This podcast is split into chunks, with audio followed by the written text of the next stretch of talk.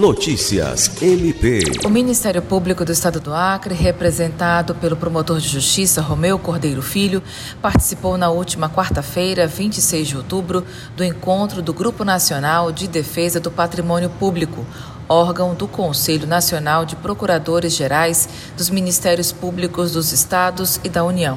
O encontro, realizado no escritório de representações dos Ministérios Públicos em Brasília, teve como objetivo discutir temas relacionados à atuação e às estratégias dos coordenadores dos Centros de Apoio Operacional da Defesa do Patrimônio Público.